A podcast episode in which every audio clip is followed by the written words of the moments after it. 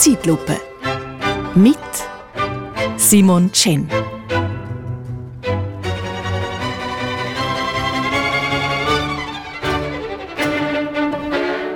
Wir Schweizerinnen und Schweizer haben diese Woche ziemlich geschwitzt. Wir sind zurzeit ziemlich schwitzende Schweizer. Aber nicht nur wir. In Madrid und in Rom war es in den letzten Tagen um die 40 Grad. Heute wird es in Athen sogar 45 Grad heiß. Und am vorletzten Montag war der heißeste Tag überhaupt auf der Welt.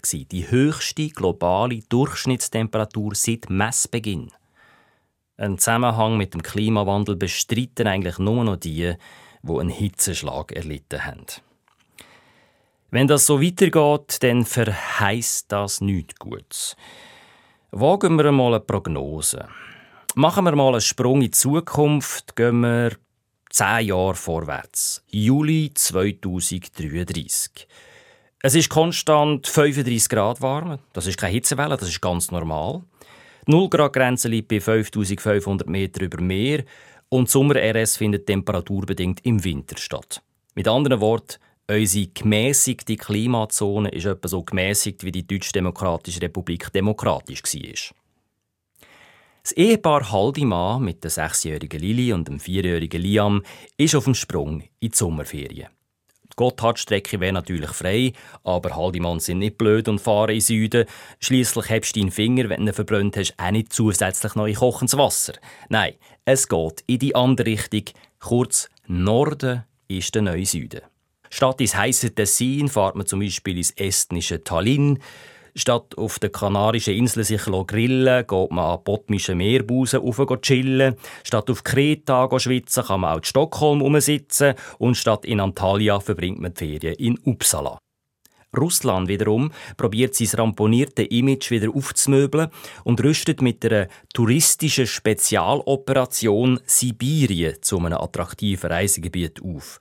Mit dem simplen Reim Ferien in Sibirien wird dafür auch bei uns tüchtig Werbung gemacht, während gleichzeitig eingefrorene russische Oligarchengelder langsam wieder auftauen. Aber Traumferien in der Tundra oder Taiga kommen für die Familie Haldimann finanziell nicht in Frage. Weil je nördlicher, desto teurer. Je kälter, desto höher die Nachfrage. Die kühlen Destinationen wissen, was sie wert sind. Pro Grad weniger, pro Breitengrad nördlicher muss man mit Mehrkosten von 10% rechnen. Das Jahr geht es für die Familie Haldimann immerhin auf Schottland. Das mal sogar mit dem Flüger. Dazu sind sie berechtigt, weil sie mit der offiziellen Climate Tension App vom Bund viel Bonuspunkte gesammelt haben. Haldimas sind das Jahr vorher nachweislich mit dem Zug auf Dänemark in die Ferien. Beim Einkaufen liegt ihr Bioproduktanteil bei über 40 Prozent.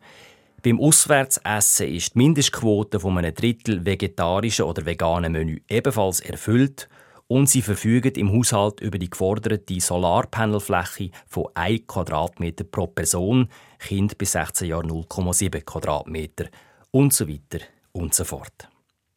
Die Familie Haldimann sitzt schon angeschnallt im Flugzeug zu Zürich-Loten. Da kommt Durchsage, dass sich der Abflug leider verzögere wegen KlimaaktivistInnen, die die Startbahn blockieren. Das mit dem auf den Boden kleben funktioniert im Sommer natürlich nicht mehr, weil der Leim bei dieser Hitze sofort schmelzen Jetzt machen sie es mit der sogenannten Jesus-Methode. Sie lassen sich mit den Händen auf den Untergrund nageln. Ja, die steigenden Temperaturen, der drohende Klimakollaps haben auch immer drastischere Protestformen zur Folge. Aber erfreulicherweise sterben nicht mehr allzu viele Leute an der Hitze. Die Menschen haben gelernt, mit den erhöhten Temperaturen umzugehen. Zum Beispiel sieht man Land auf, Land ab Leute in der Mittagshitze hecheln und sich, so wie Hunde, zusätzliche Abkühlung verschaffen. Schon im Kinski lehren die Kleinen hecheln. Es gibt Hechelkurs für Jung und Alt, es gibt Hechel-Apps. Hecheln ist zum Trend geworden, die Schweiz zum Land des Hechelns. Es gibt sogar schon Leute, die sich ein Tattoo auf die Zunge machen. Und natürlich ist Schatten ein grosses Thema.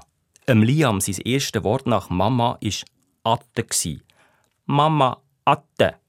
Mama gibt mir Schatten. Im Rahmen der nationalen Kampagne Wir spenden Schatten werden quadratkilometerweise versiegelte Plätze und Strassen aufgerissen und mit abertausenden hitzeresistenten Bäumen bepflanzt, wo Schatten und Feuchtigkeit spenden und CO2 binden. Eine regelrechte Baumoffensive wie die Anbauschlacht fast 100 Jahre früher. Der Palmengarten vor dem Bundeshaus wird zum beliebten Postkartensujet. Nachdem er den Klima-Jesus von der Startbahn entfernt und abgeführt hat, hebt der Flüger mit grosser Verspätung und ein paar Blutflecken an den Reifen endlich ab. Die Lili schaut sehnsüchtig aus dem Fenster in die Wolken rauf. Irgendwo dort oben ist der Mars, wo es maximal 20 Grad warm wird. Herrlich. Dort oben lebt der Elon Musk in seinem selbstgewählten Exil. Visionär wie er ist, aber vor allem um seinem Erzfind Zuckerberg eins auszuwischen, hat er vor kurzem Spacebook lanciert. Die erste universale soziale Plattform für MarsbewohnerInnen und andere Außerirdische. Währenddessen ist Liam am Gamen, der Vater am Pennen und seine Frau blättert in der Zeitung. Eine gibt's noch. Die Schweiz kehrt noch immer mit der EU um das Keiber Rahmenabkommen und hat schon mehr ChefunterhändlerInnen ausgewechselt als der Christian Constantin, mal Trainer beim FC Sion. Dafür gehen die Aufnahmeverhandlungen mit der NATO recht zügig voran. Die Neutralität aufzugeben ist offenbar einfacher als Klimaneutralität zu erreichen. Lili ist unterdessen mit ihren Gedanken wieder in irdische Sphären zurückgekehrt und wendet sich jetzt an ihre Mutter. Gell, Mami, nächstes Jahr gehen wir auf Norwegen. Frau Haldimann schaut vom Artikel über die Eröffnung vom Botanischen Garten auf dem Jungfrau Joch auf, lächelt ihre Tochter an und nickt. Die Lili strahlt. Norwegen. So weit nördlich sind sie noch nie gewesen. Gell, dann müssen wir sogar eine Jacke einpacken.